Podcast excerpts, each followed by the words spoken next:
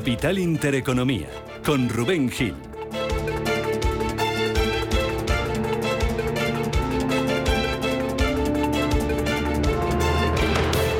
Saludos, ¿qué tal? ¿Cómo están? Muy buenos días. Les eh, damos la bienvenida si se incorporan ahora mismo con nosotros a esta segunda hora de Capital Intereconomía de hoy lunes, eh, hoy 29 de agosto. Es un día de vuelta al trabajo, de vuelta a vacaciones para muchos de ustedes, así que desearles lo mejor en esta etapa que arrancamos de nuevo con el curso ya en marcha, que les eh, sea lo más leve posible este, este día, suele ser así duro, pero bueno, pasa enseguida y mañana ya estamos otra vez de nuevo con la rutina. Rutina que sigue en las bolsas, ¿eh? porque llevamos seis sesiones seguidas de caídas para el IBEX 35 y si nada cambia de aquí a que abran las bolsas y eh, que cierren la sesión a las cinco y media, podemos estar ante la séptima sesión consecutiva de caídas para el IBEX 35. Son caídas generalizadas en los mercados, las mismas que tuvimos el pasado viernes en Wall Street y en Europa después de escuchar el discurso de Jerome Powell. Mensajes como este del presidente de la Fed.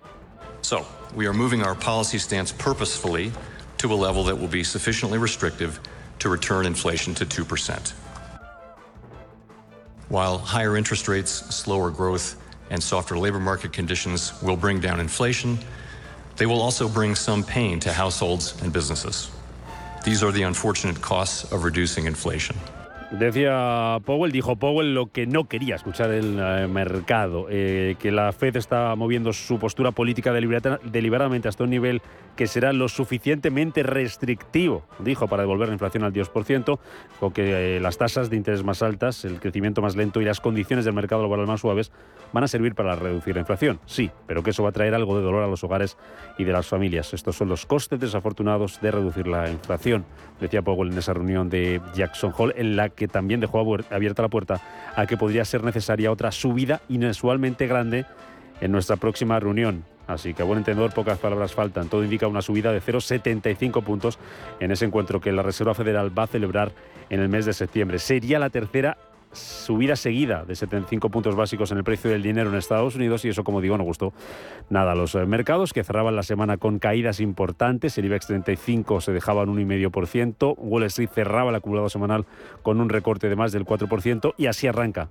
la semana en las bolsas, con eh, los futuros americanos bajando, casi 250 puntos se deja el futuro del Dow Jones, un 0,76% abajo, casi un 1% pierde el futuro del SP500 y un 1,3% de recorte ahora mismo para el futuro del Nasdaq. Más de lo mismo aquí en Europa, donde el futuro del DAX baja un 0,62%, el del Eurostock 50 se deja medio punto porcentual y el futuro del IBEX 35 enseguida los movimientos, esperando a que se produzcan, ahí los tenemos, cayendo un 0,91%. Y en Asia también, pues más de lo mismo, a sección de la bolsa de Shanghái que está plano ahora mismo. Ha estado cotizando con caídas, han sido eso sí muy abultadas durante toda la madrugada, pero está plano ahora mismo Shanghái. Está bajando más de un 2,5% Tokio, un 0,6% se deja con Hong Kong y más de un 2% de caída para el Kospi en Corea del Sur. Y donde se están viendo también la reacción y las consecuencias de ese endurecimiento de la política monetaria de los bancos centrales, no solo de la Fed, porque el Banco Central Europeo también habla de sacrificio, pues es la rentabilidad de los bonos, que sigue subiendo. La rentabilidad del 10 años americano escala un 2,5%, está en el 3,11%. La rentabilidad del bono español a 10 años está ahora mismo casi sin cambios, cediendo ligeramente un 0,06%, está en el 2,58%. El boom alemán lo tenemos ahora mismo en el 1,39%. Así viene este día en el que el euro sigue por debajo del dólar, que ha sido una de las noticias de las últimas sesiones, esa pérdida de la paridad por parte de la moneda europea. Así que todo apunta a que vamos a tener que caídas en las bolsas, vamos a intentar analizarlo enseguida, vamos a llamar a David Cano de AFI para que nos cuente las consecuencias, nos explique las consecuencias que puede tener este endurecimiento de la política monetaria tanto para los mercados como para las economías, ver qué es lo que puede pasar.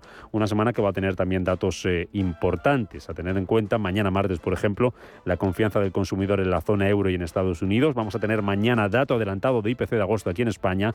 Ojo, el miércoles, porque vamos a tener inflación estimada también de agosto en la zona euro, eh, datos de PMI en China. El jueves, datos de PMI manufacturero finales en Europa y en Estados Unidos, dato de PIB también final en la eurozona del segundo trimestre y el viernes muy atentos. Uno de los platos fuertes de la semana ese informe de empleo del mes de agosto en Estados Unidos, al que va a estar muy pendientes, del que va a estar muy pendientes también la Reserva Federal. Ojo, porque ese día también tendremos dato de paro el viernes, paro de agosto en España, tras el jarro de agua fría que nos dejaron las cifras del pasado mes de julio y en pleno debate, en plena batalla entre la ministra de Trabajo y la patronal a raíz de la subida de los salarios. Lo vamos a analizar enseguida en nuestro tertulia. Así arranca la semana. Es lunes, es 29 de agosto. Vamos con titulares a las 8 con Estefanía Muñiz.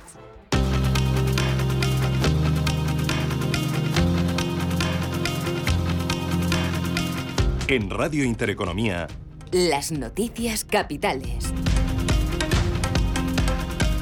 Banco Santander patrocina este espacio. Y día de huelga también las aerolíneas porque Iberia Express afronta hoy la segunda jornada de paros de los tripulantes de cabina. Una huelga que se alargará hasta, los hasta el 6 de septiembre con 10 jornadas para pedir el desbloqueo del convenio colectivo de los trabajadores tripulantes de cabina y subir los salarios conforme al IPC. Salarios que desde el sindicato USO advierten que no se han tocado en siete años. Durante la primera jornada de huelga, justo este domingo, se han cancelado ocho vuelos. Y en lo que va de jornada hoy, hasta las 4 de la tarde, los 60 vuelos operados se están desarrollando con normalidad y los 10.200 pasajeros que han volado sin incidencias por la huelga. Según el sindicato, la huelga afectará a unos 17.000 pasajeros. Adriana Escoriaza, portavoz de uso, sobre los paros de Iberia Express. Iberia Express ha decidido cancelar los 92 vuelos que no tenían protegidos por, por miedo a las afectaciones y a, que los tripulantes hagan, hagan uso de su derecho y se, y se cunde la huelga y han decidido cancelar estos 92 vuelos que afectarán alrededor de unos 17.000 pasajeros. La planta de Stellantis en Vigo va a continuar hoy con los paros en su producción. Previsiblemente estará paralizada hoy y mañana desde el pasado jueves por problemas de aprovisionamiento de microchips. Estos paros se intensifican en el taller de baterías cuyo sistema 1 y 2 estará completamente parado. El precio de la luz va a subir hoy un casi un 11%. Hasta los 423,36 euros por megavatio hora, acercándose a los máximos desde la entrada en vigor de la excepción ibérica. En la subasta, el precio medio de la luz en el mercado mayorista se ha situado para este lunes en 188,42 euros el megavatio hora. El precio máximo se registrará entre las 9 y las 10 de la noche con 253,07 euros, mientras que el mínimo para la jornada de hoy lunes de 132,90 euros se dará entre las 3 y las 4 de la tarde. La francesa Engie negocia con Argelia aumentar un 50% el suministro de gas. Las conversaciones suceden después de la visita de dos días del presidente Emmanuel Macron a Argelia. La distribuidora Engie, controlada por el Estado francés en un 23%, negocia con el gobierno de Argelia aumentar un 50% el suministro de gas en previsión de un invierno difícil debido a la escasez de energía por la guerra en Ucrania. Los gobiernos de Austria y Bélgica piden un tope al gas para bajar la luz. La agudeza de la crisis ha provocado que el propio canciller austriaco haya pedido un tope al precio del gas. Un gobierno que de primera se ha mostrado escéptico a este tipo de medidas, pero Austria depende de un 80% del gas ruso, sobre todo para la industria y la calefacción. Por su parte, el primer ministro de Bélgica, Alexander De Croo, ha asegurado que trabajará en las próximas semanas para conseguir que la Unión Europea acuerde lo más rápidamente posible introducir un límite al precio del gas para hacer frente al aumento de los precios energéticos. Momento en el que la electricidad ha alcanzado ya los 562 euros por megavatio hora. El consejero delegado de Repsol alerta de que el impuesto a la energía dañará la inversión y el empleo. Josu Maz ha cargado contra el impuesto a las eléctricas al considerar que no está dirigido contra aquellos que perciben unas rentas más altas, sino contra la actividad empresarial, dañando la capacidad de inversión de las empresas y por ende el empleo. Su solución pasa por subir el IRPF y las rentas de capital, así como grabar las rentas más altas. El presidente del gobierno, Pedro Sánchez, se va a reunir mañana martes con el canciller alemán Olaf Scholz. Sánchez asistirá como invitado a una reunión extraordinaria de todos los ministros alemanes donde hablará la interconexión gasística de España y Portugal con el resto de Europa. El presidente del gobierno ha agradecido al canciller alemán Olaf Scholz que abogue por la interconexión de Francia y destacaba también la relevancia de que haya sido invitado a la, a la reunión con el gobierno alemán para tratar este y otros asuntos la próxima semana. Y Estados Unidos envía dos buques de guerra al estrecho de Taiwán por primera vez desde la visita de Pelosi. El Ministerio de Defensa taiwanés ha confirmado el tránsito. Los barcos identificados como los cruceros de misiles guiados han realizado un tránsito rutinario en la zona a través de aguas internacionales de conformidad con el derecho internacional y según la, la Marina no han invadido las aguas de ninguna nación. Banco Santander ha patrocinado este espacio.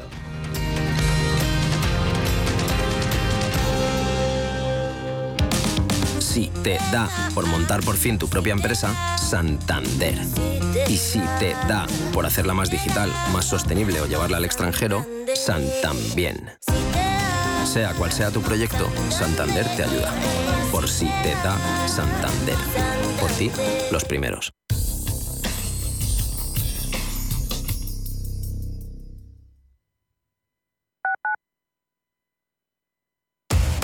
Somos aquello que siempre quisiste ser. Creamos aquello que siempre quisiste tener. Las reglas del juego han cambiado. Somos traders. Operamos. Black Bear Broker. El broker de los traders. Urbanitae es una nueva plataforma de inversión inmobiliaria que te permite invertir a lo grande con cantidades pequeñas. Uniendo a muchos inversores, logramos juntar el capital suficiente para aprovechar las mejores oportunidades del sector. Olvídate de complicaciones. Con Urbanitae ya puedes invertir en el sector inmobiliario como lo hacen los profesionales. En Radio Intereconomía nos adelantamos al futuro con My Economy. My Economy, una iniciativa que da voz a los nuevos mercados descentralizados. Bitcoin, criptoactivos, metaverso, NFTs. My Economy, de lunes a viernes de 3 a 4 de la tarde. My Economy, el espacio cripto de Radio Intereconomía.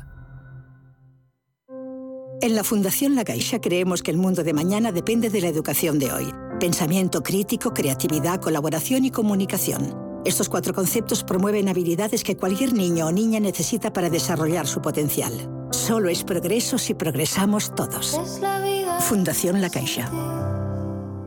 Los nuevos conceptos energéticos son ya un presente. Por ello, en Radio Intereconomía nos sumamos cada semana a I más Verde, un programa sostenible y eficiente, productivo e innovador en el que analizamos etiquetas tan conocidas como eco, cero, bajas emisiones, descarbonización o renovables. Recíclate cada martes de 2 a 3 de la tarde en Radio Intereconomía con José Luis Pichardo y descubre el futuro más verde.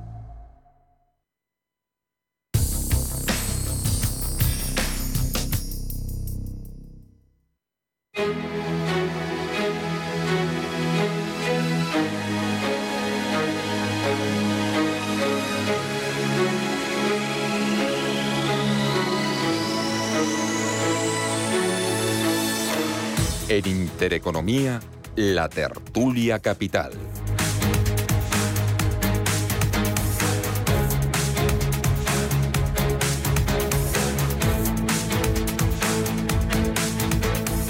Ocho y 13 minutos de la mañana, Tertulia Capital hoy con Gonzalo Garnica, consultor empresarial. ¿Qué tal, Garnica? ¿Cómo estás? Muy buenos días. ¿Qué tal, Rubén? Buenos días. ¿Qué tal va todo, todo? bien. ¿Ya de todo vuelta, bien. de vuelta al trigo ya o qué? Eh, no, todavía no. pero bueno, prácticamente ya. ya agotando los últimos días. Bueno, bueno, bueno, bueno. ¿Qué, qué, qué balance hacemos de agosto? Bien, para repetir, ¿no? ¿Perdón? ¿Qué, qué- qué balance hacemos de agosto? Para repetirlo, ¿no? Sí, sí, sí, sí, sí, claro, claro, claro, claro. Mm. Re- repeti- repetiríamos entonces como tiene que ser. Bueno, eh, con nosotros también José Luis Fernández Santillana, director del Servicio de Estudios de USO, Unión Sindical Obrera. ¿Qué tal, José Luis? Muy buenos días. Bien, bien, estupendamente, agotando los últimos días, Muy bien. pero bien. Muy Bien, muy bien. Disfrutando un poquito de la playa, que es una cosa sana. Perfecto. Eh, ¿Todavía estás por ahí? Sí, sí, ya mañana a la vuelta. Vale, bueno, pues aquí te esperamos con los brazos abiertos. Oye, vamos a hablar de empleo, del mercado laboral y todas estas cosas, pero esto del, del endurecimiento de la política monetaria y sus posibles consecuencias, esas palabras que hemos empezado a escuchar ya y que escuchamos a Powell el viernes, al Banco Central Europeo este fin de semana, dolor, sacrificio, Garnica, uff, Sí, bueno, el- vamos a ver, el- eh, está claro que cuando suben los tipos de interés eh, se controla la inflación, pero claro, también se encarece las condiciones del crédito para la gente, para las- los particulares y las empresas, que tienen que pagar más por la financiación que tienen y que tienen más dificultades de acceso a nueva financiación, ¿no? Con lo cual, pues la economía se ralentiza, incluso puede llegar a recesión, ¿no? Ah, Entonces, eh, está claro que, que el problema es que eh, la política monetaria restrictiva pues reduce la inflación, es decir, ataca la enfermedad, lo que está bien, pero también tiene un coste, ¿no? Y esto es aplicable para Estados Unidos y también para, para Europa. En Europa se empezó a actuar más tarde contra la inflación, se ha actuado con menos energía, subiendo menos los tipos de interés y además la situación de los países de la Unión Europea es muy distinta, ¿no? Nada que ver la situación de Alemania con la de España, por ejemplo, o la de Grecia, ¿no? Así que vamos a ver cómo le afecta concretamente a España pues la nueva política monetaria que va a tener que ejercer el, Banco Central Europeo, claro. José Luis. Pues, pues, no lo va a sentar muy bien, ¿no?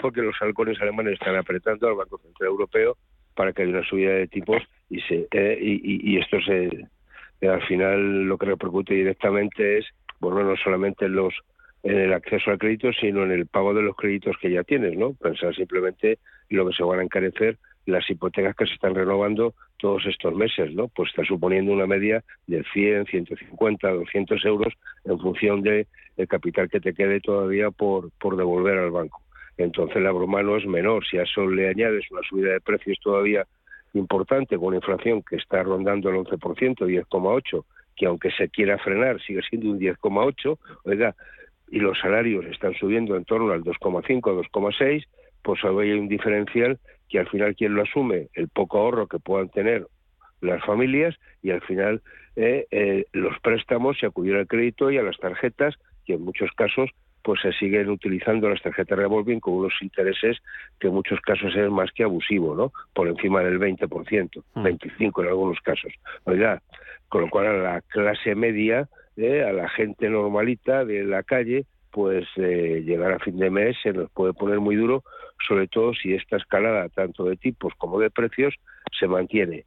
Y luego las medidas del gobierno, pues hombre, más allá de la buena voluntad, pues oiga, a mí que estoy en el mercado libre, por ejemplo, de la luz, pues me ha encarecido el recibo. ¿Qué quiere que le cuente, no? Ya, ya. Oye, el tema, el tema ese de la energía, ojo a lo que puede pasar con, con el tema de la energía. Em, eh, contábamos aquí el viernes, eh, por ejemplo, en Reino Unido, ¿no? Para que nos hagamos una idea, el, el, regulador el viernes em, publicaba el nuevo límite eh, por el que van a poder eh, hasta el que van a poder cobrar las empresas energéticas la, de factura a sus clientes. Bueno, lo ha subido un 80%. ¿eh? Hablábamos echando cuentas de que se puede llegar a una factura de un mes hasta las 350 euros eh, si es una factura bimensual como las que tenemos aquí en, en, España, muchos, pues, pues imagínate, hasta el tope puede estar en 700 euros. ¿no? No, no, dice nadie que eso es lo que vayan a cobrar en Reino Unido, pero, pero ahí está ese límite que ha subido un 80%. Y luego tenemos esta, esta semana, hoy en concreto, noticias sobre energía, eh, como que Alemania se plantea desvincular el precio del gas y y de la electricidad. Claro que es esto que suena así como muy fácil, pero no sé si se puede hacer. El hecho de que, claro, si lo que encarece, claro, que la electricidad la hacemos con gas, ¿no? Eh, ahora me lo contáis. Que el, el, el, países pidiendo que, que, que, también quieren un tope al gas para que no se les siga disparando el, precio de la luz. El consejero de Repsol ayer en el país muy crítico con esa tribuna, que no sé si tuvisteis ocasión de echar un vistazo sobre el impuesto a la energía que va a dañar la inversión y el empleo. A ver hasta dónde llega esto, a ver si puede terminar en los, en los tribunales. Tenemos un guirigay montado, Arnica, con la energía y, y esto no ha empezado todavía, no ha llegado el invierno. Sí, tenemos un guirigay eh, por todo esto que dices, eh, porque bueno, pues ya lo hemos hablado otras veces, ¿no? A, lo largo de los años y, e invocando el ecologismo y el cambio climático, se han ido desconectando de la producción de energía, pues la producción a través de, las centrales que queman carbón, eh, los embalses que se han dejado de, de hacer nuevos embalses, que es energía hidroeléctrica, que es limpia y es barata, y las centrales nucleares, ¿no? Y nos hemos encomendado al gas eh, y a las renovables. Las renovables que, insisto, nunca es una energía de base, es una energía de empuje. Es decir, no podemos eh, hacer energía a base de, eólica, por ejemplo, si no sopla viento, ¿no? En cambio, sí podemos meter la barra de uranio en la central nuclear y conseguir más energía procedente de, de lo nuclear, ¿no? Esa sí es una energía de base. Entonces, hemos ido dependiendo poco a poco a poco de las renovables y del gas. Y el gas resulta que lo suministraban sobre todo países tan arriscados y tan poco confiables desde el punto de vista político como Argelia o Rusia, ¿no? Y ahora pues está pasando lo que está pasando, ¿no? En cualquiera de los casos hay un escenario de crecimiento de los precios del gas y de la energía que está ahí y que hay otro peor, que es el de simplemente los cortes de suministro.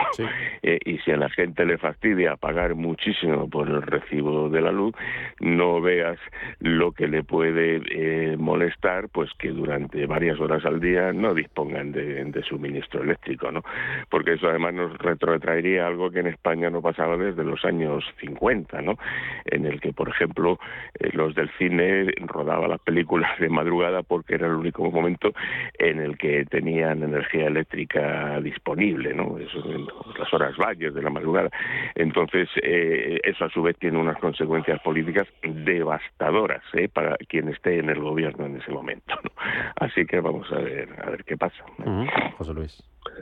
Bueno, yo creo que la cosa se complica y se complica bastante. Digo, más allá de los problemas que podamos tener de suministro de gas, sobre todo cuando hemos pasado eh, ahora mismo a comprar más gas a Rusia de que le comprábamos antes del conflicto de Ucrania, ¿no? Con lo cual hemos incrementado nuestra dependencia con Rusia en lugar de disminuirla, con lo cual, hombre, esto no es un mundo, un poco el mundo al revés, ¿no? Mientras que el tema de Argelia, que podía ser un colchón perfecto para nosotros, incluso ser el vehículo de canalizarse el gas argelino eh, hacia Europa o hacia Centro Europa, pues resulta que tenemos problemas.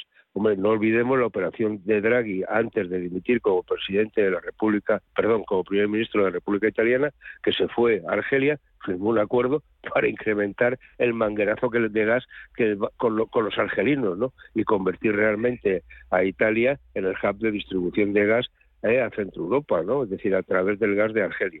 Entonces, me parece que estas cosas que nos están contando son muchas películas.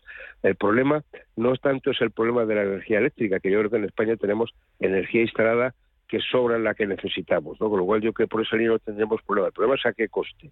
Entonces, el ciclo combinado, que es muy caro porque hay que quemar gas, que está a un precio inalcanzable, hay que añadir los derechos de emisión de CO2, que también se han incrementado una auténtica barbaridad. Y esta es la broma, ¿no? Es decir, y cuando el ciclo combinado no funciona, hay que pagarlo porque eh, es una compensación por haberlo instalado, porque al fin y al cabo es una energía de reserva. Cuando falla todo lo anterior, siempre estará el ciclo combinado que nos servirá para funcionar, con lo cual es desproporcionado. Entonces, me parece que lo que está haciendo Alemania y otros países de Centro Europa es replantearse el tema de las térmicas, replantearse el tema de no de paralizar eh, la moratoria nuclear y bueno y buscar algunas formas, formas alternativas no está claro que con la sequía que hemos tenido este año los pantanos más allá de que se han vaciado por el tema energético también se han vaciado porque no ha entrado agua mm. pero desde luego no se han hecho nuevas construcciones de pantanos nuevas presas ni se han dragado los existentes para que haya una profundidad adecuada y puedan reembalsarse entonces me parece que lo que hay es mucha improvisación y luego sigue faltando ese plan hidrográfico nacional, ese plan de cuencas que permita realmente reutilizar adecuadamente el agua y que los sitios donde llega menos llegue más y por tanto ser un principio básico de solidaridad interterritorial. Es que el agua eh, no es de, del municipio por el que pasa, ¿no? Eh, mm. Es de todos. Eh, ¿cómo, veis estas palabras del, del CEO de Repsol sobre el impuesto a la energía? Que va a dañar la inversión, que va a dañar el empleo. Están molestos, ¿eh? Hombre, normal, porque es que, digo, no, digo que simplemente fijaros que de todas maneras están teniendo los beneficios estratosféricos, ¿eh? digo, como consecuencia de estos incrementos. Oiga, si tiene más beneficios, los impuestos ya se pagan sobre los, los beneficios, luego ya están pagando más. Si añades un impuesto adicional, lo que va a generar en muchos casos es un incremento de costes hacia la empresa, que es la receptora de ese, de ese servicio, con lo cual estamos en lo de siempre, una energía cara en la gran industria española, los riesgos de deslocalización y por tanto una afectación directa al empleo. Es que ya hay empresas que se están planteando reducciones de plantilla a partir del mes de septiembre. ¿eh? Ojo que volveremos a los seres. Sí, además de todo eso que suscribo, eh, hay una demonización evidente de una serie de sectores, ¿no? El bancario y el energético, de electricidad y petróleo, ¿no? Y claro, pues a esta gente les molesta, porque aparte de que se crean este tipo de impuestos finalistas que solamente afectan a unos sectores, luego el gobierno eh, le dice a los partidos de la oposición que están al servicio de intereses oscuros, de señores que fuman puro, no sé qué, y que vuelven a ser pues la banca, las energéticas y las petroleras, ¿no?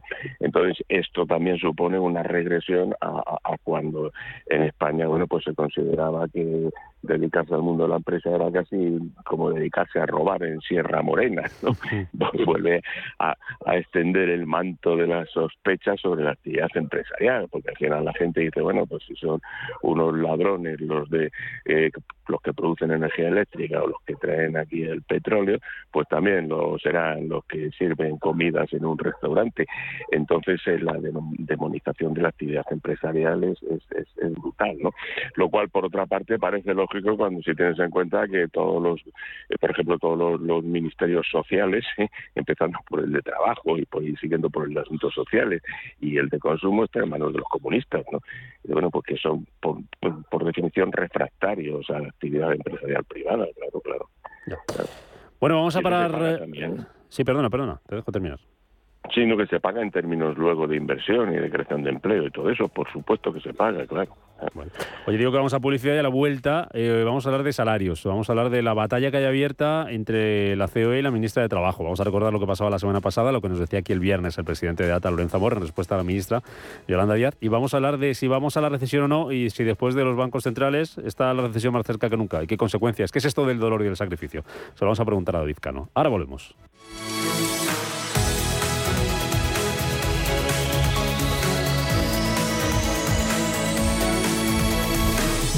Da gusto volver a casa con las ofertas de Hipercor y Supermercado El Corte Inglés. Claro, el aceite de oliva virgen extra con sur origen con un 70% de descuento en la segunda unidad. La segunda botella solo cuesta 2,03 euros. Tu vuelta a casa con las mejores ofertas en Hipercor y Supermercado El Corte Inglés. Precios válidos en Península y Baleares para tienda web y app.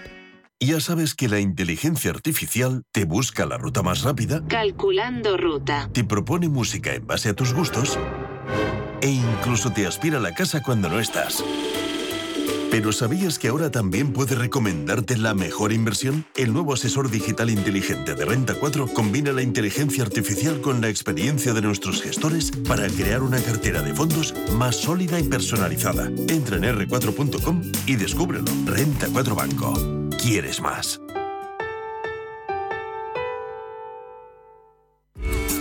No, fiesta no life.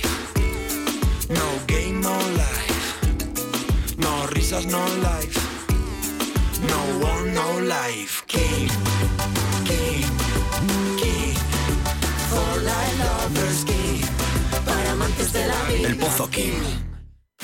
Estamos en constante cambio. El mundo cambia, cambia nuestro entorno. Cambios que nos hacen reflexionar, cambios que nos hacen apostar por fórmulas diferentes. En la radio apostamos por el sector inmobiliario. Súmate al cambio con IDE Inmobiliario. Cada jueves de 11 a 12 de la mañana con Elena Fraile en Radio Intereconomía. Nos sumamos al cambio.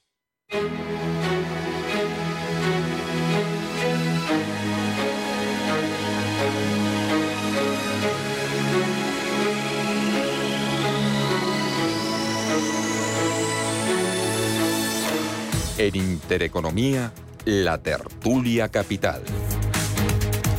Son las 8 y 28 minutos de la mañana, al menos en Canarias. Seguimos en tertulia con Gonzalo Garnica, con José Luis Fernández Santillana. Por si ustedes se incorporan ahora con nosotros o por si ustedes vuelven hoy de vacaciones y saber qué ha pasado en los mercados y, dónde estamos, de dónde venimos y hacia dónde vamos. Bueno, hacia dónde vamos lo vamos a intentar adivinar eh, a continuación. Bueno, venimos de Jackson Hole. Ha sido la cita con la que cerramos la semana pasada, con la que casi terminamos el mes de agosto y con la que se iniciaba el curso económico monetario, podríamos eh, decirlo. Cita muy esperada por los mercados para ver qué decía Powell el viernes. Y lo que dijo Powell fue lo que no quería oír los inversores, pero nos teníamos que ir por ahí. Que hay que combatir la inflación, caiga quien caiga, cueste lo que cueste. Que si hay que subir los tipos otros 75 puntos básicos en el mes de septiembre, se vuelven a subir y que van a seguir siendo restrictivos los bancos centrales para combatir la inflación. Hablaba de que va a ser doloroso Powell, hablaba de sacrificios el Banco Central Europeo caían las bolsas. Recorte la semana pasada el viernes y recorte los que vemos hoy en los futuros, donde el del Dow Jones ahora mismo en tiempo real las pantallas dejándose 230 puntos, cayendo un 0,7%, apertura bajista la que si nada cambia vamos a tener también en Europa, donde se deja más de un 1% el futuro del DAX y casi un 1% el futuro del IBEX 35. David Cano es director general de AFI. David, ¿qué tal? Bienvenido, muy buenos días, ¿cómo estás? Hola, ¿qué tal? Muy buenos días, estupendamente. ¿Por qué se han tomado tan mal los mercados el discurso de Powell? Bueno, porque efectivamente vienen nuevas subidas de tipos de interés. La situación nos recuerda mucho a lo que pasó hasta mediados de, junio, momento en el que los tipos de interés a 10 años alcanzaron máximos y, las bolsas mínimos. Desde entonces hasta ahora, alguna señal de moderación de la inflación eh, en Estados Unidos, junto con unos mensajes de los bancos actuales menos beligerantes, fue lo que permitió la cesión de los tipos de interés y la recuperación de las bolsas. Bueno, pues ahora es un poco volver a lo que estuvimos hasta mediados de junio, unos bancos centrales que han sorprendido por ese mensaje tan tan endurecedor, diciendo que, efectivamente que la prioridad es, es la inflación y que van a subir los tipos de interés.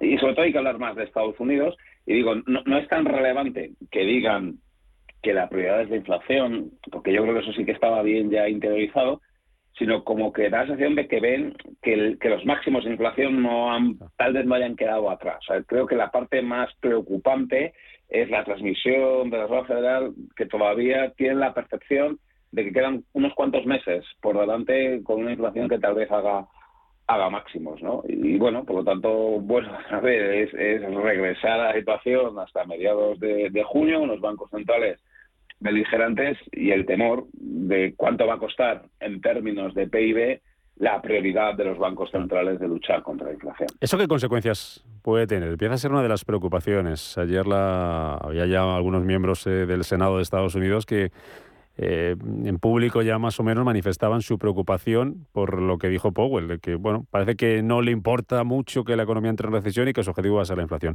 Eh, ¿Hasta dónde pueden llegar esas consecuencias? Si, si es que se pueden medir, David. Muy bien. Este es el eterno debate y dilema entre los economistas, los banqueros centrales, los ciudadanos y los, y los gobiernos. políticos. Que hay que priorizar. Claro, uno no puede. Eh, es como cuando tienes un mantel y una mesa, la mesa es más grande que el mantel y o tapas un hueco de la mesa o tapas otro. Eh, las dos cosas al mismo tiempo, o en la situación actual es complicado. Años atrás sí ha sido posible, porque afortunadamente se crecía bueno, bastante, y, eso no generaba presiones inflacionistas, y por lo tanto todo el mundo estaba alineado en la misma dirección. Potenciemos el crecimiento porque la inflación es baja. Hoy, que la inflación es alta, los bancos centrales, que son los que mandan en última instancia en política monetaria, lo tienen muy claro y han decidido claramente priorizar la inflación. Es verdad que cuando tú le preguntas a un ciudadano o le preguntas a un gobierno, oye, ¿qué es mejor priorizar el crecimiento o la inflación? Pues ellos te van a decir que es mucho mejor priorizar el, el crecimiento, porque el deterioro que sobre el crecimiento a futuro tiene una inflación alta es eso, es, es a futuro. Y un ciudadano y un gobierno pues prefieren priorizar el corto plazo y por tanto una parte importante de la sociedad no termina de entender por qué hay que luchar contra la inflación provocando una recesión. Bueno, como digo, es un debate que no es, no es solo de ahora, sino a lo largo de las últimas décadas ha sido ha sido claro. Y bueno es lo que tienen que hacer los bancos centrales en ese objetivo perdón ese, esa pedagogía máxima es tratar de explicar bueno pues cuando vas al médico y te y te pide o te hace descansar o te pide reposo a veces a corto plazo es malo es la forma de resolver la economía. O si no atajas una inflación como esta a corto plazo, el daño a largo plazo sobre el crecimiento económico sea superior. Pero qué importante es en este momento, como digo, hacer esa, esa, esa pedagogía, ¿no? Y que los bancos centrales no se les vea como, bueno, pues como una élite intelectual que deciden cosas sobre la ciudadanía que esta no termina de entender que sean positivas. Es muy importante explicar que en este momento del ciclo económico hay que tratar de estabilizar lo máximo posible la inflación, hay que tratar de evitar eh, efectos de segunda ronda, aunque eso cueste crecimiento económico, que previsiblemente es lo que nos va, lo que nos ha pasado, lo que nos ha pasado en Estados Unidos, lo que está pasando en Europa y lo que seguramente vayamos a ver en la segunda mitad del año cuando es muy posible que asistamos a una recesión a nivel global. Claro, eso te iba a decir, nos va a costar crecimiento económico, eh, eso se da por hecho, lo que no sé si da por hecho es evitable o no, es que la economía entre en recesión y hasta qué punto eso es importante, porque si nos atenemos al mensaje de los bancos centrales parece que no es tan importante. Bueno, yo creo que va a ser mm, prácticamente imposible evitar la recesión si es que no estamos en la recesión y no solo por el efecto negativo que ya tiene sobre la renta disponible el aumento de inflación o, los cuellos de botella que siguen persistiendo, sino porque los bancos centrales están dando cuenta de que tal vez sea la única forma de controlar la inflación provocando una, una recesión. Solo si hay una fuerte caída o una caída de la demanda es cuando se puede paralizar esos efectos de, segunda ronda. Porque, insisto, ese es el asunto. ¿eh? El, el reto, y tal vez es un poco técnico, pero el reto no es tanto acabar con el repunte de inflación, que sí, pero sobre todo tratar de evitar que se produzcan efectos de segunda ronda y tratar de anclar las expectativas de inflación. ¿Y cómo se anclan las expectativas de inflación y cómo se evitan los efectos de segunda ronda? Pues nos damos cuenta que en esta posición del ciclo mucho nos tememos que solo se, se consigue si se provoca una recesión. Pero vuelvo a lo que comentaba al principio cómo consigues transmitir a un gobierno, cómo consigues transmitir a la ciudadanía que para tratar de evitar que se enquisten las expectativas de inflación, para tratar de evitar efectos de segunda ronda de inflación, concepto de los dos tremendamente técnicos, hay que provocar una, una recesión que es por tu bien. Bueno, evidentemente, ¿eh? esto es una, una frase, un, una sentencia pues que evidentemente el ciudadano no quiere, pero, pero que mucho me temo que en esta fase eh, es imprescindible. Y luego, además, claro, sucede que hay otras perturbaciones por ahí solas que por ahí fuera, que por sí solas podrían provocar ya una recesión, ¿no? Es evidente que la guerra en Ucrania, que las restricciones que hay en torno al gas natural, que los cuellos de botella que siguen existiendo, especialmente desde Asia, que por la que atraviesa la economía china, ya por sí solos son elementos que ya bien podrían provocar, no sé si una recesión, pero al menos una intensa desaceleración. Por lo tanto, en este año 2020, la verdad es que nos están acumulando las noticias negativas, ¿no? Y, que efectivamente provocan un deterioro del ciclo económico, pues, pues iba a decir casi casi peor que el que tuvimos eh, por el COVID, porque entonces la crisis económica fue, fue intensa, pero es verdad que no fue demasiado larga en el tiempo, es verdad que tuvimos estímulos. Ahora, bueno, pues posiblemente la crisis económica vaya a ser más larga. Eh, que, la que tuvimos entonces y, bueno, y eso es evidentemente lo que están cotizando las cosas con esta corrección relevante que prácticamente pues, un 20%, ¿verdad?, de los máximos de noviembre del pasado año. Ahora les dejo a José Luis y a Gonzalo, que están atentamente escuchando eh, las explicaciones de David Cano, el director general de, AFI, hace algún comentario preguntarte, pero hemos hablado mucho de la FED. ¿Al Banco Central Europeo le ves con, con las mismas ganas de ser agresivo? ¿Con subir, por ejemplo, los tipos 75 puntos en septiembre o no tanto? Pues este fin de semana también han, sido muy claros y, sí, también tienen ganas de, bueno, no sé si que tienen ganas, ¿no? Si también han transmitido el mensaje de que van a ser tan agresivos o más incluso que en Estados Unidos. Eh, aquí la situación de la inflación en Alemania y, en ese dilema que decíamos al principio, ese mantel y esa mesa por donde tapar, eh, Alemania a pesar de que su situación económica es tremendamente complicada, ¿eh? va a ser la economía europea que más va a sufrir en el, en el PIB este año, bueno, ellos lo tienen muy claro ¿no? y, priorizan el control de la inflación al, crecimiento económico y es muy posible que haya sido, bueno, pues de nuevo los halcones dentro del Banco Central Europeo los que estén tratando de priorizar esa inflación sobre el crecimiento y, y pedir subida de tipo de interés, también teniendo en cuenta que aquí los tipos de interés pues están más bajos que en Estados Unidos. Aunque, por complicar la situación un poco más todavía y hacerlo más complejo, claro, tenemos un euro que está tremendamente hundido y que aunque eso es bueno en términos de crecimiento económico, pues es muy malo en términos de inflación y que ese euro débil de los últimos meses tal vez está explicado por un diferencial de tipos de interés que se ha ampliado entre Estados Unidos y Europa. Es decir, que como ahora todo parece que nos viene mal y lo está yendo todo en contra, la debilidad del euro es muy mala para la inflación, que es nuestro problema, y la ampliación del diferencial de tipos de interés entre Estados Unidos y Europa provoca una depreciación adicional del euro, por lo que el Banco Central Europeo se ve forzado a subir los tipos de interés para intentar reducir ese diferencial de tipos de interés y de esta forma tratar de evitar que el euro se siga debilitando, ¿no? Así que, como digo, en esta ecuación y en este panorama tan complejo, lo que está pasando con el tipo de cambio dólar-euro, pues también es una noticia, vamos a decir, negativa. Es un guirigay, perdón por el guirigay como término técnico, ¿eh? pero es una manera que define muy bien dónde, dónde estamos. Eh, Gonzalo, algo así muy rápido para David Cano, no sé si, si quieres preguntar o comentar algo.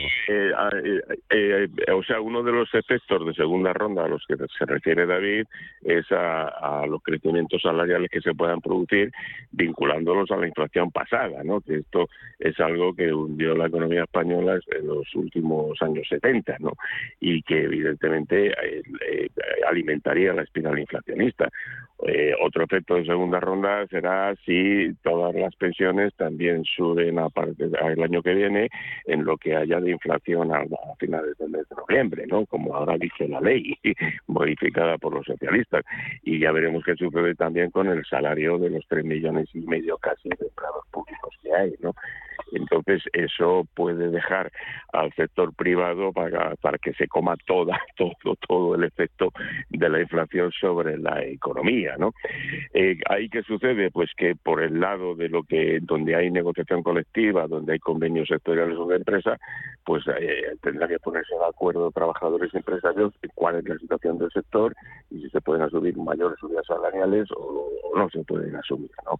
Ahora, ¿dónde está el problema? Está en el salario mínimo porque el salario mínimo es un salario intersectorial, es un salario eh, eh, transversal, ¿no? Mm. Y entonces, eh, si, si, si sube mucho otra vez, de nuevo, el salario mínimo, eso tiene efectos devastadores, sobre todo en las regiones en las que el salario medio está más pegado al salario mínimo. O sea, no es lo mismo subir el salario mínimo, que es el mismo en Canarias, en el País Vasco, cuando el salario medio es casi el doble en el País Vasco. ¿no? Entonces esto eh, indica que también es una, locura y una insensatez lo que está haciendo el Ministerio de Trabajo, ¿no? Y que además, eh, y con esto acabo, eh, invoca la Carta Social Europea y en la Carta Social Europea no pone nada de nada. O sea, nos dice que el salario mínimo tenga que ser el 60% del salario medio, porque entre otras cosas la Carta Social Europea ni siquiera habla del salario mínimo. Es más, muchos de los países que tienen en vigor la Carta Social Europea no tienen siquiera salario mínimo, ¿no? Entonces yo muchas veces me desgañito a intentar, bueno, pues eh, descubrir esta mentira sobre la que están basadas, bueno, por muchas acciones eh, de, hmm este caso del gobierno. Oye, como, como, os veo con muchas ganas de hablar del salario mínimo, abro enseguida ese melón, pero despido antes a David Cano, el director general de AFE, agradeciéndole su tiempo esta mañana con nosotros por ayudarnos a entender ese mensaje de Powell, también del Banco Central Europeo este, este fin de semana y ver lo que está pasando con la inflación y ese caiga quien caiga de, Powell. David, un placer como siempre. Oye, por cierto, aprovecho que aunque ha pasado ya un tiempo, es la primera vez que hablamos en público contigo desde que conocíamos la pérdida de, de Millón Tiberos. En público, el, eh, toda la familia de Radio Intereconomía, hacerte llegar nuestras, nuestras condolencias para ti para todo el equipo de AFI que le vamos a echar y le seguimos echando, le estamos echando ya mucho de menos a, don Emilio Antiveros. Así que David, gracias como siempre, a seguir ahí. Muy bien. Un abrazo fuerte. Gracias, David. Gracias. Adiós. Adiós. Oye, em, vamos a. Paramos un segundito. Venga, paramos un segundito y a la vuelta el, pulsillo, el pulso entre, entre Yolanda Díaz y los empresarios.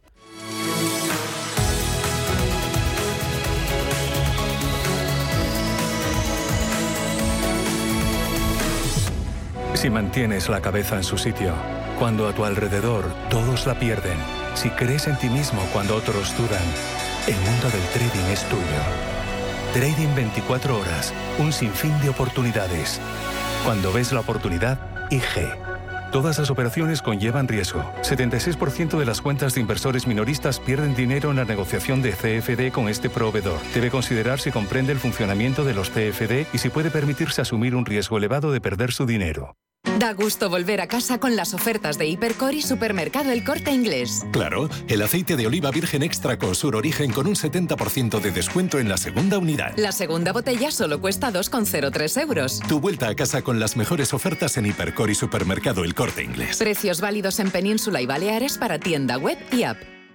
¿Es usted un perjudicado por la debacle del Banco Popular? Sepa que la vía civil está bloqueada tras la sentencia del Tribunal de Justicia Europeo. En Durán y Durán Abogados tenemos una alternativa a través de la vía penal. Si es usted un afectado y desea seguir luchando por la recuperación de su inversión, llámenos al 983 3020 o entre en duranyduránabogados.com. Le ayudaremos. Si te gusta el séptimo arte, Vivir de Cine es tu programa. Dirigido y producido desde Hollywood por José Ignacio Cuenca y presentado por María Ayer.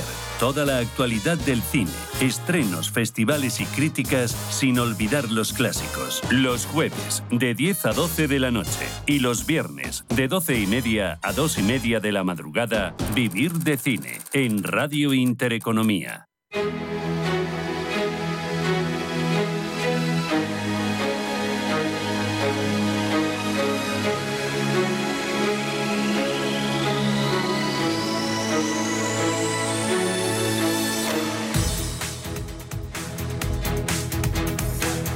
Mi apoyo explícito a las movilizaciones sindicales frente a la patronal española. Creo que el señor Garamendi eh, sabe muy bien lo que está pasando en nuestro país y bloquear la negociación de los convenios colectivos hoy no es una buena receta para un país que necesita no solamente que los trabajadores y las trabajadoras eh, lo pasen mal, sino que dejen de perder poder adquisitivo. Hombre, cuando habla de responsabilidad, yo le pido a la vicepresidenta del Gobierno que sea responsable. Responsable con su país, con sus ciudadanos, con sus trabajadores, con sus autónomos y con sus empresas. La vicepresidenta del Gobierno lo tiene muy fácil ante el empobrecimiento que están teniendo los ciudadanos, los trabajadores, los autónomos, las empresas. Lo tiene muy fácil. Basta con deflactar la tarifa de IRPF y verá cómo los ciudadanos y los trabajadores y los autónomos no pierden poder adquisitivo. Mensaje el jueves de la ministra de Trabajo, Yolanda Díaz, que acaban de escuchar. Respuesta del presidente de ATA, Lorenzo Amor, el viernes en estos eh, micrófonos de Radio Intereconomía. El viernes que viene el viernes de esta semana se reúne la comisión de expertos que estudia eh, cuánto debe subir el salario mínimo y cómo debe subirlo. El día 2, el viernes, se, reúnen. Em, ¿Cómo va a terminar este pulso? ¿Cuánto va a subir el salario mínimo? ¿Qué va a pasar, José Luis? Muy, muy, pues rapidito que, nos vamos a ir, ¿eh? No, supongo que acabará subiendo, lógicamente, decir, porque parece más que razonable, más allá de lo que decía Garnica, es verdad, la Carta Social Europea, etcétera, es una recomendación de un comité de expertos, etcétera. Pero el, tema de fondo es que si yo le digo a la ministra, oiga, ¿usted va a apoyar exactamente igual las reivindicaciones de los empleados públicos? La, la mayor empresa de este país, la que más emplea, es la Administración del Estado. Por tanto, ¿qué va a hacer usted? Sí, como vicepresidenta del Gobierno, si va a apostar porque los empleados públicos no pierdan poder adquisitivo, porque esa es la referencia para muchos convenios. Oiga, los convenios están firmando con cláusula de revisión, etcétera, y hay normalidad en la negociación colectiva, no está habiendo ningún bloqueo, salvo en aquellos sitios donde hay mayor dependencia del Gobierno, y si no que se lo pregunten a los conflictos que la uso tiene, con, por ejemplo, con algunas empresas donde el Gobierno tendría mucho que decir, que son las del transporte aéreo, que están machacando a los TCPs con el iba a decir con la connivencia de alguno de estos sindicatos mayoritarios que está jugando bajo manga eh, para dar acuerdos de empresa donde no tiene ninguna representación. Pues hombre, sea usted un poquito más seria eh, y, bueno, menos hacer declaraciones triunfalistas, sea usted un poco más pragmática, que alguna gente que estaba lleva bastantes semanas en huelga está esperando unas palabras de apoyo por su parte. ¿eh? Mm. No, bueno, lo primero lo tiene bien empleado tanto la COE como ATA porque se han tragado todo lo que ha querido el gobierno que se tragara en estos cuatro años, les han suscrito y firmado las mayores barbaridades, las mayores subidas anteriores, esto último de lo de la cuota de los autónomos, que para los que sí somos autónomos es sangrante, ¿no? Ahora me entero que, que bueno, pues que un autónomo que gane 4.000 euros al mes, que bueno, pues no está mal, bien, 4.000, sí, sí, pero que si ahora estaba pagando 300 euros de cuota, va a pagar 1.137 en el futuro, no muy próximo el futuro, en el año 2031, pero ahí está, ¿no? Entonces, primero lo tienen bien empleado por haberse puesto de felpudo para, para lo que ha querido el gobierno social comunista. Y ahora yo creo que ya es muy tarde ponerse dignos y de apelar a eso, a la autonomía de los empresarios para la negociación, patatín, patatán. O sea, han sido arrollados en... Eh, eh, y además eh, con su con su complicidad en el pasado y yo creo que lo va, a tener muy La guerra está abierta. Vamos a ver cómo termina y tenemos eh, una cita esta semana, a ver, con, seguro con más declaraciones. una cosa, muy rápido, 10 segundos. UGT y comisiones están pidiendo el 3,5. ¿Eso es recuperar poder adquisitivo? Para nosotros, para la uso, no. Vale, bueno. Pero eso era también por, por convenios de empresa y de sector. No tiene nada que ver cómo están las tecnológicas, Claro. cómo están otros sectores Por que eso están digo. como Me puede ser el voy, de la señores, que me abren los mercados y viene la cosa revuelta. Cuidaros mucho, José Luis Fernández Santillana, Gonzalo Garnica, gracias como siempre, un abrazo. Gracias a vosotros, un abrazo para todos.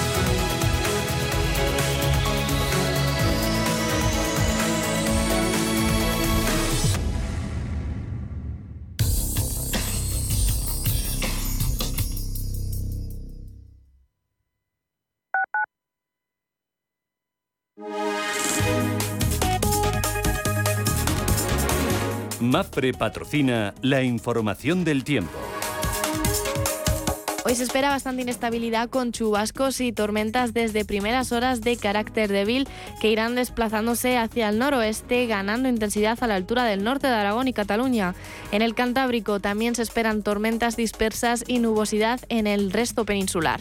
En cuanto a las temperaturas, subirán ligeramente en el área mediterránea y Canarias y descenderán en el oeste de Galicia, aunque se superarán los 35 grados en el Valle del Guadalquivir. MAPRE ha patrocinado la información del tiempo.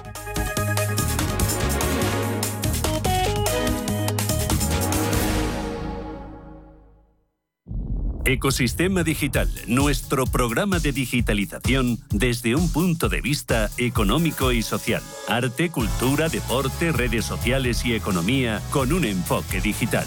Los viernes de 2 a 3 de la tarde en Radio Intereconomía, Ecosistema Digital, con Alma Navarro. Los domingos a las 10 de la noche tienes una cita con El Club de los Negocios Raros. Un magazine dedicado al mundo de los libros. Actualidad, entrevistas, literatura y poesía tienen cabida en este espacio cultural de Radio Intereconomía. Dirigido por Andrés Sánchez Magro. Todos los domingos a las 10 de la noche.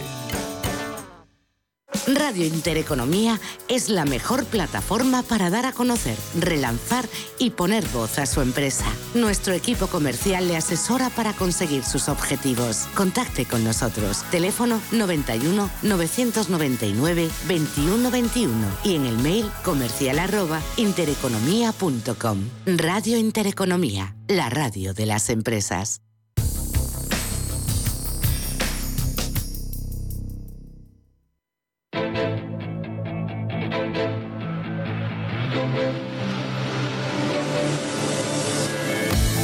Capital Intereconomía. Siempre por delante. Las 8.51 minutos de la mañana, ahora menos en Canarias. Día movidito ya que tenemos en las bolsas, después de esa resaca de Jackson Hole. Así que vamos a ver cómo vienen las bolsas, ver cómo vienen los futuros. ¿Dónde van a estar las claves eh, del día? Recién llevada- llegada de vacaciones. Ángeles Lozano, muy buenos días. Hola, ¿qué tal? Muy buenos días. Futuro del IBEX 35. ¿Te Pues- acuerdas dónde lo tenemos, no? Me, me he tenido que acordar, pero me ha costado trabajo. ¿eh? Vamos con ello. Y además, eh, con caídas, un eh, futuro del selectivo español que viene con un descenso del 0,8%, muy en línea con lo que se ve en otros índices europeos en una jornada en la que no hay actividad en la Bolsa de Londres. El IBEX parte desde 8.063 El viernes se dejó un 1,5% y en el conjunto de la semana retrocedió un 3,3%. Ya ha perdido todo lo que ganó en las 11 sesiones de subidas que encadenaba en la primera mitad de agosto. Los inversores muy preocupados por el impacto que puede tener el- en la economía el incremento de los tipos de interés a ambos lados del Atlántico. Hoy no tenemos datos macro de relevancia, pero esta semana vamos a conocer el IPC estimado de agosto y mañana mismo la confianza del consumidor de la eurozona también de este mes que estamos a punto de finalizar. El jueves se darán a conocer las cifras de la tasa de desempleo de julio y el dato final de los PMIs de agosto. Tenemos la prima de riesgo en 120 puntos básicos y la rentabilidad del bono a 10 años en el 2,69. El resto de futuros en Europa, Paloma, ¿cómo vienen? Con caídas importantes por encima del punto porcentual para el DAX y para el Eurostock, también el futuro está cayendo un 1,2%. Hoy no tenemos negociación en Londres, pero sí que tenemos noticias que nos llegan desde Reino Unido y nada positivas, porque Goldman Sachs espera que la economía británica entre en recesión a finales de este año, con el riesgo de una profunda contracción en medio de este este creciente coste del precio de la energía. Se espera que el Producto Interior Bruto de Reino Unido caiga alrededor de un 1% hasta mediados de 2023, todo esto según Goldman Sachs. Y en cuanto a las compañías que vamos a mirar, tenemos como protagonista, entre otras, a Engie, porque Argelia podría aumentar sus envíos de gas a Francia en un 50%, según informaban medios franceses, tras la visita, la visita de Emmanuel Macron al país. Bajan los futuros en Europa, bajan Paloma también los futuros estadounidenses esta mañana. Sí, los tenemos con se moderan, pero siguen siendo bastante importantes. Recorte del 0,6 para el futuro del Dow Jones, el del SP500 cayendo un 0,75 y un 1,10 cae el futuro del Nasdaq tecnológico. En Asia venimos de una sesión también teñida de rojo, con importantes recortes, en especial para la bolsa de Japón. El Nikkei cae un 2,7%. Mirando al mercado de materias primas, tenemos subidas de medio punto para el crudo Brent, 99 dólares y medio, y también para el West Texas, 93 dólares con 56. Y en el mercado de divisas, cruce euro-dólar en rojo para la moneda comunitaria 0,9936. Alexis Ortega, socio director de Finagentes Gestión. ¿Qué tal, Alexis? Muy buenos días. ¿Qué tal, Rubén? Muy buenos días. No sé si te sorprendió Powell el pasado viernes, que fue más duro de lo que a lo mejor podías eh, esperar. Recuerdo que la última vez que hablamos le pedías eh, incluso que, que, había que subir los tipos en, en, Estados Unidos un 1%, pero no lo veías capaz de atreverse. ¿Te sorprendió ese tono duro, ese eh, hablar de restricción, citar varias veces en el discurso a Paul Volcker? Sí, yo creo que en, cierto modo, digamos que mmm, Powell está en una situación relativamente complicada, puesto que obviamente yo creo que este discurso es el que realmente tendría que haber hecho, no ya este año, sino incluso el año pasado, cuando ya empezó a aparecer las vacunas y parecía que, el entorno de crecimiento ya volvía otra vez, ahí es donde la Reserva Federal debería haber lanzado un mensaje muy duro y de subidas de tipo de interés y no nos hubiésemos encontrado en esta situación que él mismo ha creado. Entonces, en este, eh, iba a decidir poner a la economía en una recesión cuando estamos a punto de ir a unas elecciones en noviembre cuyo presidente va a perder, pues la verdad es que me parecía que Powell no iba a estar lo suficientemente valiente o en su lugar como para hacerlo. Por lo tanto, en cierto modo, me, me sorprende gratamente, puesto que obviamente yo creo que el problema es muchísimo más grave de lo que incluso en estos momentos están ellos mismos planteando, si hay que ir a una normalización de los tipos de interés mucho mayor, pero ya no solo por lo que pueda estar pasando en este momento, sino que hay un cambio sustancial en el entorno económico que va más allá de, de, una, de unas medidas por, por el tema del COVID. Es decir, tenemos, eh, está, vivíamos con unos productos manufacturados chinos muy baratos que ahora no llegan y que encima nos estamos peleando con ellos, y en Europa teníamos una energía muy barata que de alguna manera nos permitía ser muy competitivos, pero que ahora hemos, nos hemos peleado también con los rusos y por lo tanto de alguna manera ahora la energía va a subir. Por lo tanto son todos elementos muy inflacionarios y por lo tanto hay que volver a un entorno previo a lo que teníamos prácticamente del 2008, de tipos de interés bastante más altos de los que ahora mismo tenemos. Entre más rápido lleguemos, menos problemas tendremos. Ahí va a estar un poco la clave de la semana, a ver también discursos, por ejemplo, hoy tenemos el de la vicepresidenta de la FED, habrá que estar muy pendientes, a ver si hay algún matiz más, alguna pista más. El, el, el, las bolsas de momento se han tomado mal, no sé qué evolución esperas para esta semana y dónde pueden estar un poco las claves también de los próximos días, claro. eh, Alexis. Es lógico, en cierto modo, que las bolsas se lo tomen mal, puesto que las bolsas, después de la publicación de las últimas actas, estaban apostando a que eh, a esta un poco idea de que Powell no se atrevería a seguir el ritmo que estaba teniendo en las últimas dos subidas por no perjudicar a la actividad económica. Por tanto, de alguna manera, eh, los discursos de Powell y los que ya hemos tenido incluso después de la publicación de las actas han tenido un solo objetivo. Señores, olvídense de lo de las actas. Eh, habéis sacado una mala conclusión. Vamos a ya, seguir subiendo los claro. tipos 0,75. Igual es que se equivocaron. Aquí lo dijimos, ¿eh? aquí lo dijimos que es que a lo mejor se estaban equivocando. Eh, pero bueno. Alexis Ortega, socio director de Financiero de Gestión. Gracias como siempre. Vamos a la apertura del mercado a ver cómo viene esto. Cuídate mucho. Un abrazo. Hasta la próxima.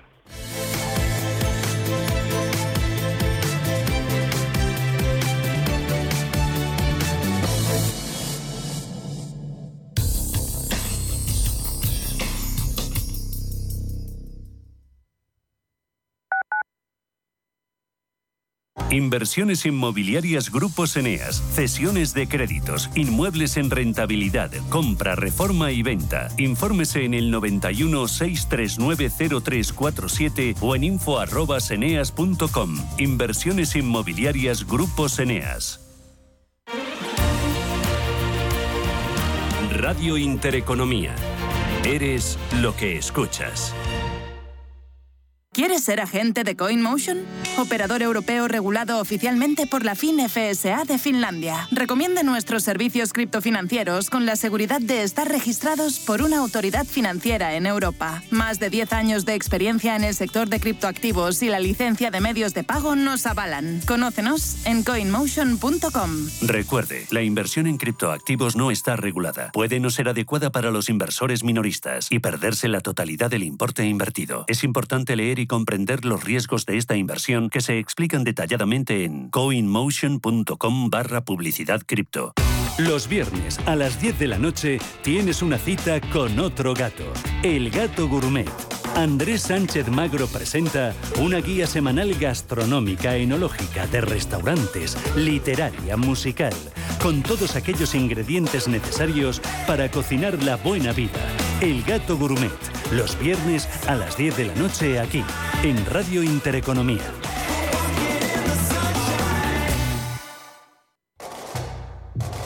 ¿Conoces el restaurante Sidrería Donosti en Madrid? Sí, en el barrio de Argüelles, el de la sidra natural de Astigarraga. Y el de la mejor tortilla de bacalao, el chuletón, los pescados a la parrilla y muchas delicias más de la cocina vasca. Sidrería Donosti, Luisa Fernanda 21 en Argüelles. 91 540 1976. Sidreriadonosti.com. Te tratarán como en casa.